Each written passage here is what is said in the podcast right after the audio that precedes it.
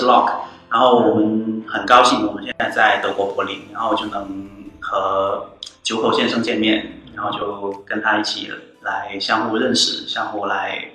聊天。嗯，好，Hello，Hello，大家好，我是九口走，然后我现在在柏林。我也很好奇的是，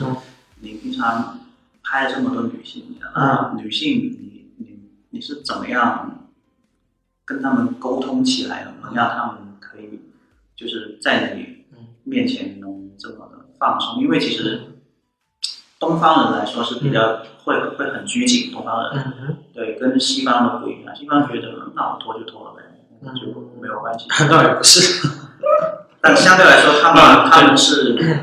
对从那个对于对于身体，其实是看的我我是这么理解的，就是西方人对待身体的观念是平等的，嗯。就不会觉得男女的身体在这里有有太大的不同，嗯，因为因为中国的传统教育认为女其实是把女性身体物化到一个极致，认为女性身体就本钱就资本，不能轻易展示，在这里有这么一个问题。但到西方来说的话，可能由于女权主义影响或怎样，他们会认为身体其实跟男人一样，就是不应该把它当做一个一个可以可以作为一个价值存在的那样物化的东西，所以就可以我们可以在这边看到很多人晒太阳的时候也一样会愿意赤裸自己去晒，就跟男人去一样的去。那这样子的话，在国内你觉得来教我的是吧？那我觉得是是一方面是因为他们先了解了我的工作，所以呢，他们会自己在自己找我之前就有一个预期，就对这个事情怎么怎么去做怎么样。所以其实我本人和他们接触的时候，并没有用太多的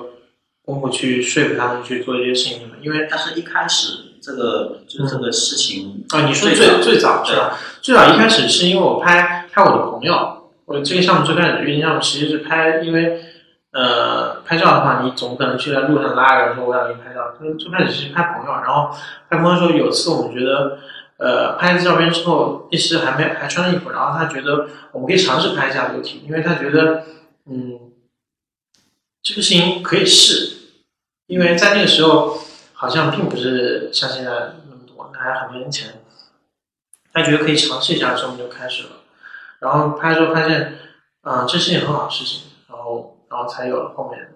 呃，有其他人看到作品，然后会来上拍照这样子。所以所以并没有太特别的、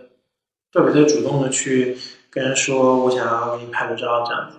很少这样。所以就是好像你的月经系列里面的，其实有很多他们是主动过来，对就是找你拍照，对对对，绝大部分人到现在就应该是都是主动了，我很少我很少就是在主动的去约人拍照。嗯除了最开始拍朋友之外，那是还是二零一一年的事情。到后来二零一二年之后，就很少很少去再主动约拍了。对，我现在的工作，我跟有一个人前面讲，我就是守株待兔吧，嗯我就坐在那里，然后等一个人来找我这样子。对，我也我不会，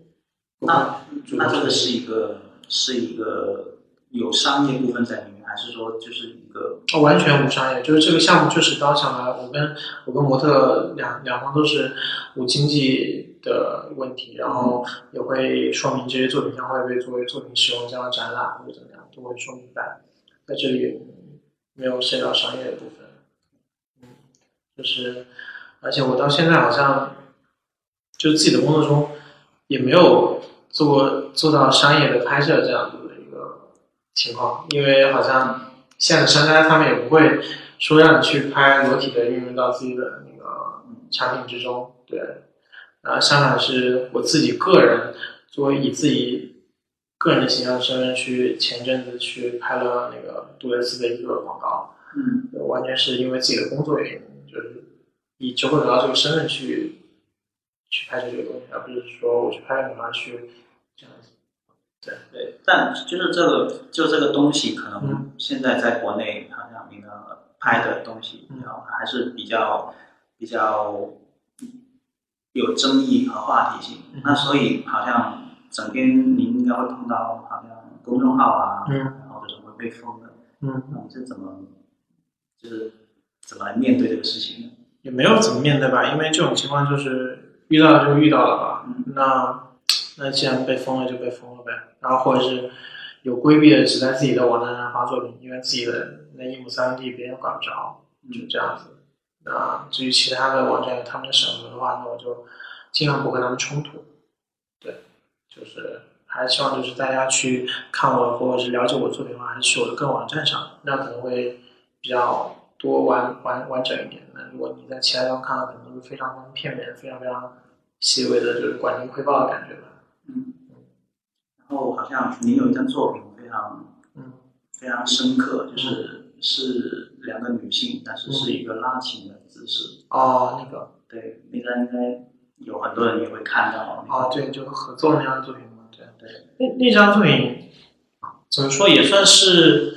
嗯摄影，这我拍到几年算是某个时期的名作代表作吧。嗯，那是一三年的时候，因为是对，因为我父亲去世，然后。然后我回家奔丧的时候，完了之后回武汉，嗯，回就路过武汉，然后拍了两个女孩。然后当时那女孩，然后拍完之后，她说我家这样，要不再去我下我家。然后当时她的那个那两个女孩，其中一个女孩男朋友是音乐老师，跟你一样的，就是也做音乐。然后他有个琴房，然后在那儿。然后但你在那个环境，然后看那边就就不由自主有那么一个画面诞生。嗯，就是也没有想过要预先我要拍这么一个东西，就是我所有拍的照片从来就是除了某些特定项目之外，特别鸳鸯就几乎不去设计任何东西，就碰到什么就去拍，然后现场什么就用就用，然后所以有了那么一个照片诞生。然后，呃，再后来，嗯，好像也是同年吧，然后那张照片，嗯，被一个画廊看中，然后就去。选去送拍，然后送去拍卖，然后刚好又拍掉了。然后那一年可以说也是非常对我来说非常微妙的一年吧，就是因为父亲去世，我成了家里的怎么说唯一的男人吧。然后我突然意识到，就是可能自己需要一个明确的目标去工作也好，或者怎么样。那时候呃才会就是说，因为那张照片的出现，或者是因为那个照片被拍卖掉，然后让我明确了我可以做艺术家那样去工作和生活。可能就这么一个契机吧。那张照片对于我来说是这样子的，而那照片之外那两个女孩子，然后嗯，她们好朋友，然后现在那那个那个其中有个女孩子已经怀了二胎了，然后前阵子还说想要拍她肚大肚的照片，因为她第一次我错过，然后第二次我又错过了，因为我出国还不，所以所以就没能拍成这样子。嗯，然后还有我还有另外一个印象深的就是您用那个呃。热感纸啊，热敏纸，热敏纸，热敏纸做那个，对，那个是那个项目也很有意思，是是有一天我看到有有那个就是打印机，就是小票打印机可以改造做做那个印图片，嗯，然后我就去一个一个工作坊去学了，那就学习那个照片的改造，然后写代码什么，然后就把那个把那个小票机就可以改造成为一个。印图印图片的机器，就实际上就是我们超市的那种东西啊。然后它本来只能打文字，然后因为你写代码，然后让那个点点的排比排排列有灰阶的感觉，然后就有可以印图片。然后做那个时候，其实其实在这里，嗯，还是回归到摄影本质。它虽然是打印的一个东西，其实其实在这里有个图像记录的问题。因为我们拍照的时候，通常都想着说我要记下这一刻，最起码最。最根本的原因，它是有这么一个记录性存在。那其实小票也是同样的媒介，它其实就是为了记录你买了什么东西或者有什么东西，它就是个证据嘛。那我觉得图像和小白都是属于证据，所以所以后来我发现，但是这个名词这个东西，它过几个月就会消失掉。是，就是大家经常会发现你们家买的那个小票，如果有人爱搜集的话，你会发现过过个几个月或者一年半载之后，你会发现那个小票上的字都快淡掉了。那我后来发现，嗯，我们用摄影这个东西去记住某些东西的时候，都会默认，其实他们现在默认就是东西永远都会在，永远都不会褪色或者怎么样。但是，但后来我觉得，在这个世界上肯定是没有永远的东西。小票只不过是更直观体现，告诉我这么一个残酷的现实，就是其实这个东西终有一天会消失。不管是你相应的胶片也好，或者用用数码也好。总有一天会被这个时代所淘汰，总有可能会因为各种意外而而丢掉。那那这只是一个表象的，对于我个人来说啊，就是我去拍摄那些女孩子的时候，我所用的情感我认为是在拍摄是极其浓烈的，也会可能会随着时间消失而慢慢褪色。那那么我们通过摄影这个东西所所保留的起初保留的东西，其实最终也会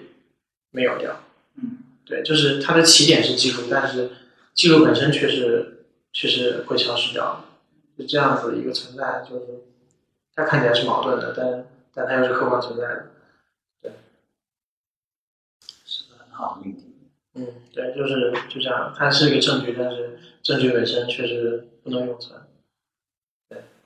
所以，但是其实后来你会发现，你拍下那一瞬间，其实你觉得那一瞬间的东西，你能记住就很了不起了。嗯，对，很了不起了。如果你当下你去拍个女孩子，如果你能把你当下的心情、喜悦分享给她，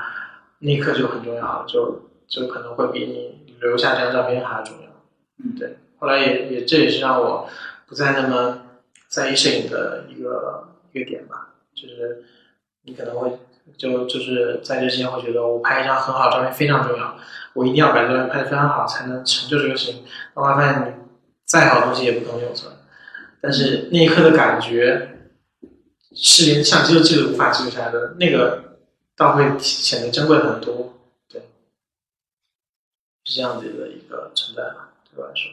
然后之后看，你就开始用好像扫描仪啊，就嗯好像刚刚啊对看到的这个系列，嗯，对，说的是阿布戈雅系列。这个这个项目可能可能我们在麋鹿画局的网站上应该是没有办法展示，但是我大概这样比划一下，可能我不知道后期的时候就是呃编导能不能把它剪进去，因为可能考虑到一个传播的问题吧。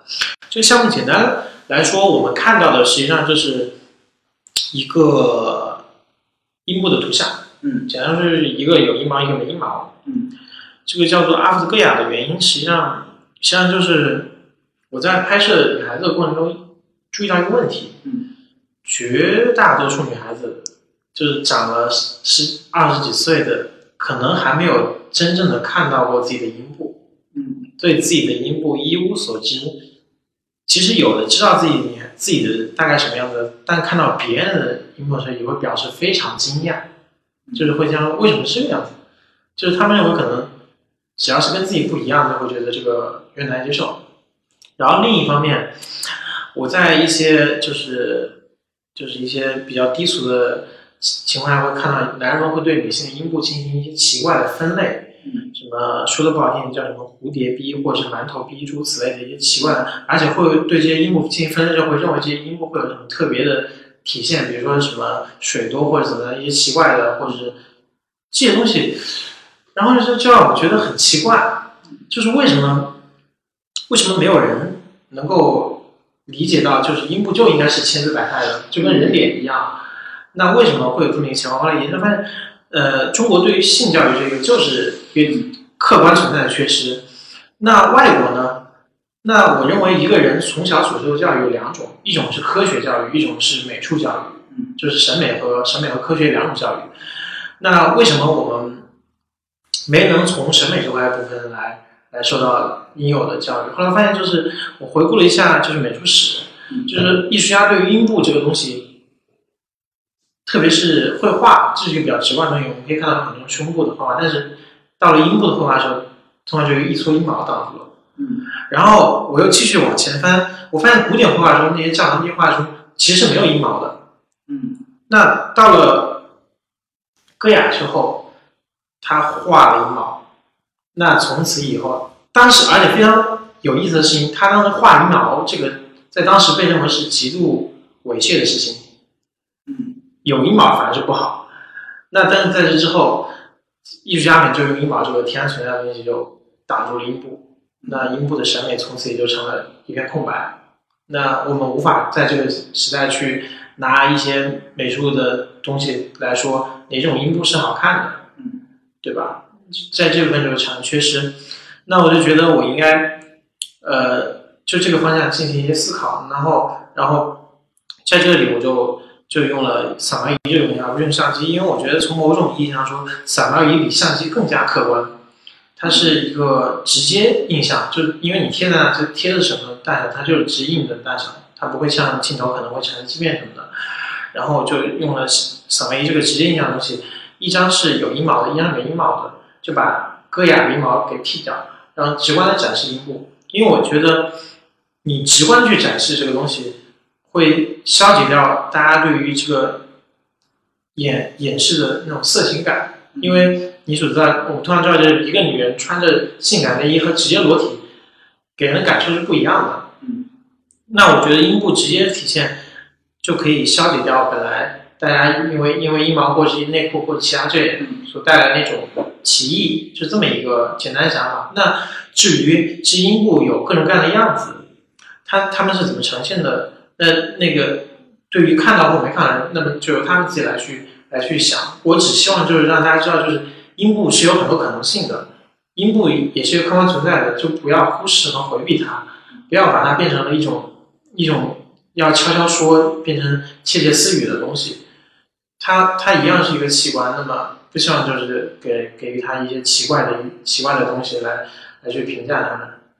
对，而且也是希望这个女孩子能够正视自己的身体，这是其实一个很很这样，就它就跟眼睛嘴巴一样，它就在那里，而且它有很很重要的使命，它它会呃也是从一个孩子在生的地方，对吧？那我们就不应该给予他一些奇怪的名称什么的。我觉得这个这种太太无知了，嗯，所以所以做这个时候，把它有那么多个体现，只是有一种类型学上的想法，就是哪怕他哪怕一个完全不懂的人，不去想这些问题，把它当成屠戮也好，他也能明白原来这个世界上有这么多可能性。那么起码他可以去因此来想的话，也许自己所知道的永远只是一点点东西，甚至是完全错的东西，是这样子来来去想这个作品的。对这就是阿夫戈雅的这个名字的原因，就是从戈雅之后的美学的空白，然后需要来重新来把它填补掉，就用减法来填补空白。嗯嗯，当时他是用加法，然后有了这么一个境遇，然后到现在我去踢掉这个时候，又又有另外一种境遇。我们所处的完全是两个时代，但是这两个时代对于这些事情的看法却完全不同。所以在拍摄，就是在呃扫描的过程中。您是先是它是有的，对，先是有的，然后之后你再把它刮掉。对，我希望就是让大家知道是有和没有，在这里就是这个这个这个东西很重要。嗯，我不是希望就是展露全是没有，我希望就是让大家知道是，就是剔除婴儿实际上也是消除一个偏见，就是一些遮掩的东西，一些奇怪的东西就在这个剔除过程就消除掉。然后而且有意思就是剃掉圈，就是女孩子也会觉得啊，原来下面这个样子。我觉得这点。即使是不被不被其他的人去理解，就基于他个人来说也是很重要的，因为可能经过这么多年，他终于知道自己身体的某一块是这个样子的。对，嗯，那我觉得今天我们讲的也差不多了，对吧？对，就如果，呃，今天可能缺少了一个提问的环节，但是。嗯，如果大家有什么想要讨论的，我觉得像回头在麋鹿这个平台上，应该会有一个可以评论或者是讨论的机会。嗯，大家可以到时候在下方留言或也好，什么也好，嗯，还是有继续交流的可能性的。那就谢谢大家。麋鹿 Lens FM 讲述镜头背后的故事，谢谢你的收听，欢迎你把这个故事分享给你的朋友们，让他遇见更多的人。